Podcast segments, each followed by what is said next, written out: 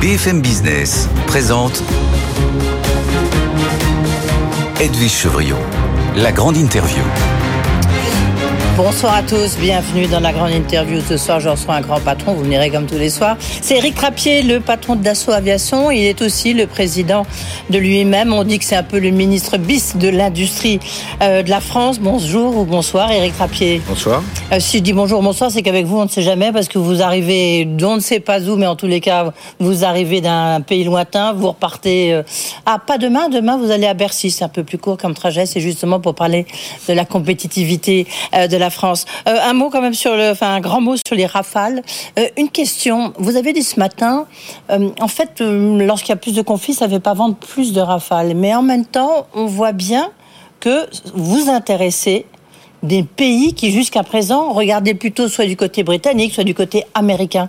Donc il y a quand même un effet conflit. Il y a forcément une problématique géopolitique dans l'achat hum. de rafales, d'avions de combat.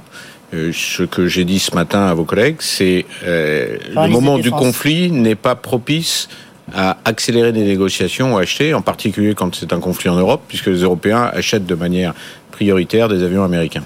Oui, euh, mais c'est le c'est le moment, la semaine, le mois, j'espère pas trop l'année, mais mais ensuite on voit bien que ça fait évoluer les mentalités la difficulté qu'ont eu les Ukrainiens pour avoir des avions américains de combat et encore sous certaines conditions font que certains s'interrogent et disent je préfère acheter des Rafales parce que la France elle met pas il n'y a, pas de veto sur telle ou telle utilisation de l'avion de combat.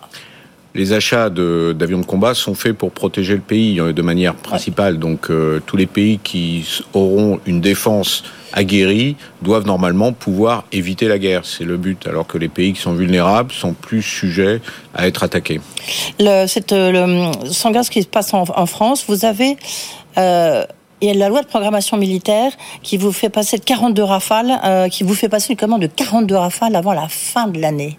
Vous allez réussir parce que vous avez une cadence infernale.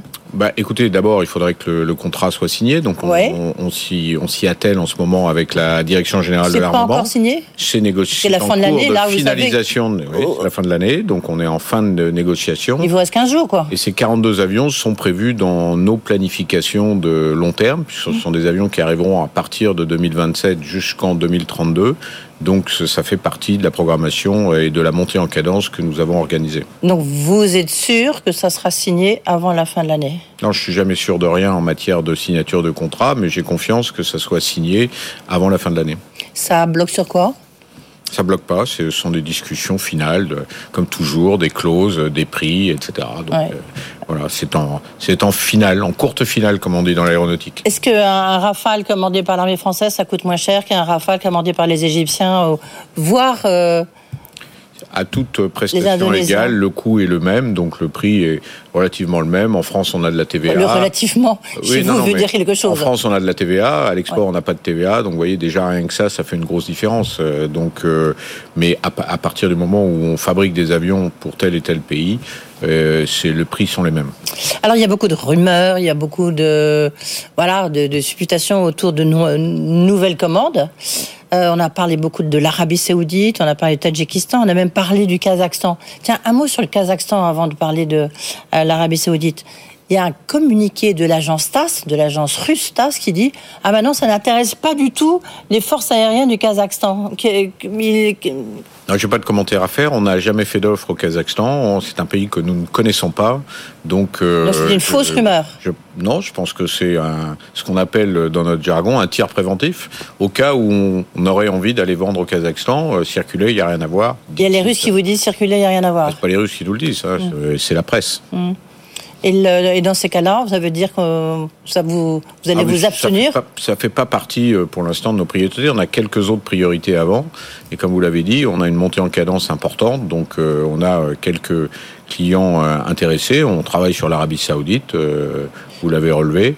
Et peut-être que c'est un nouveau pays pour euh, Dassault, ce qui serait une bonne chose. 54 rafales, c'est ça? Vous discutez sur une commande de 54 rafales? On discute avec euh, les forces saoudiennes de l'acquisition de 54 avions. Rien n'est fait. Euh, donc c'est une discussion en, préalable à un contrat, quel que soit le, la sélection qui aura été faite de l'avion. Oui, mais ça veut dire là, là, vous en êtes où? Vous en est, Vous êtes à quel stade de la négociation ah, Vous savez, les discussions, ça peut durer des années. Donc, euh, on a débuté pour ça que je vous pose la question. On a débuté des discussions, ça peut se, se clore euh, rapidement ou pas. Donc, euh, je ne peux pas vous dire plus. on répond aux questions, on a fait une offre.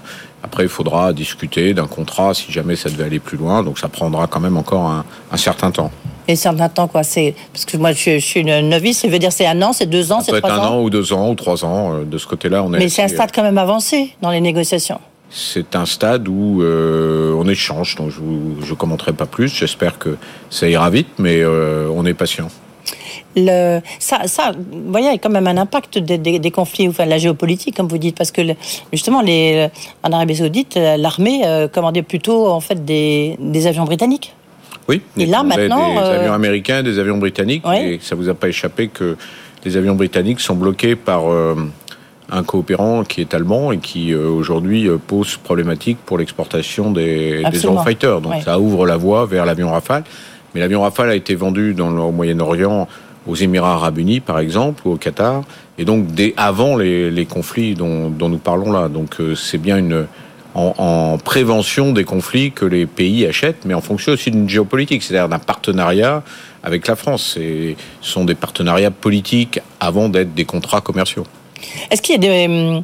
Justement, quand on, voit tout ce qui se passe dans ce conflit, et qui pour l'instant, je dirais, reste heureusement euh, circonscrit à enfin, Israël et à la bande de Gaza, mais est-ce que ça peut, est-ce que la France peut vous demander de, ne pas vendre des rafales à tel pays?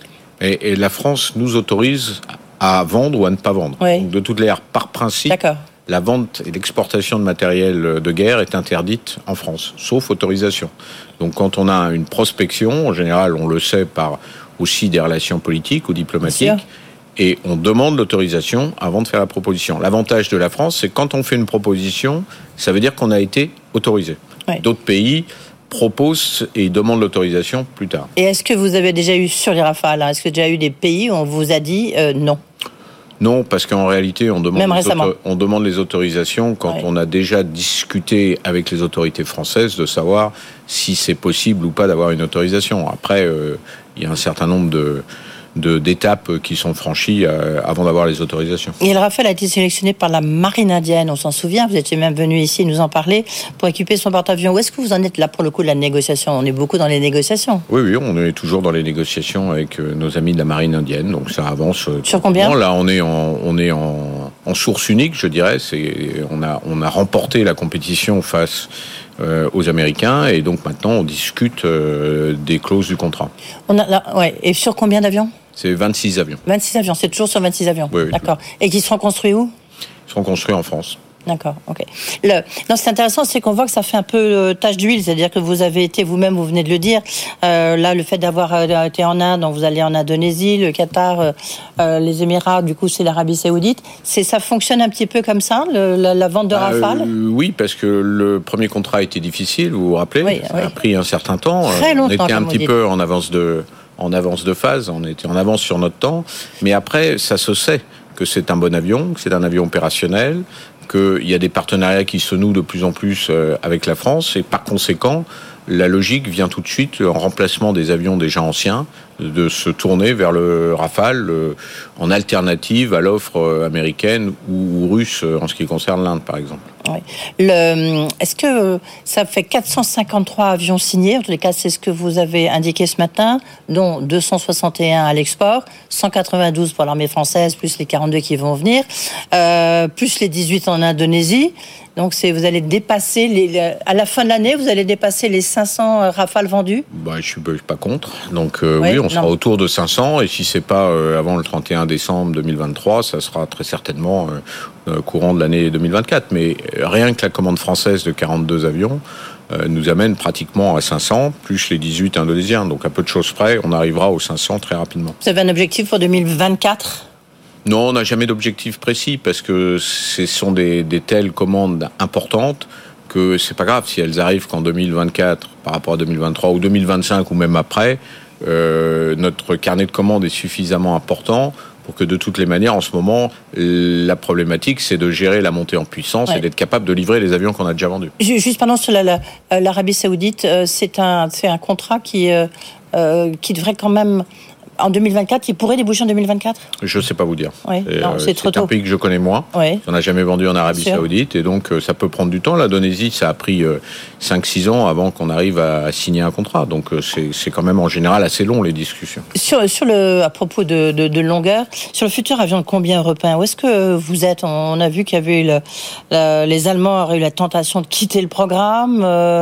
Il y a beaucoup de tensions. On sait que les Allemandes, les Allemands font très attention à leurs finances publiques, donc ils sont en train de, complètement chanter certains grands projets euh, de financement de grands projets. Est-ce que ça peut toucher le SCAF? Pour l'instant, on est dans une phase d'étude d'un démonstrateur. Donc, euh, on travaille avec euh, les Allemands et les Espagnols. On est mmh. installé en ce qui concerne le pilier des avions de combat à Saint-Cloud, chez nous, pour travailler en plateau, à, fabriquer un premier, un premier démonstrateur qui devrait voler en 2029. Donc on est toujours dans cette logique.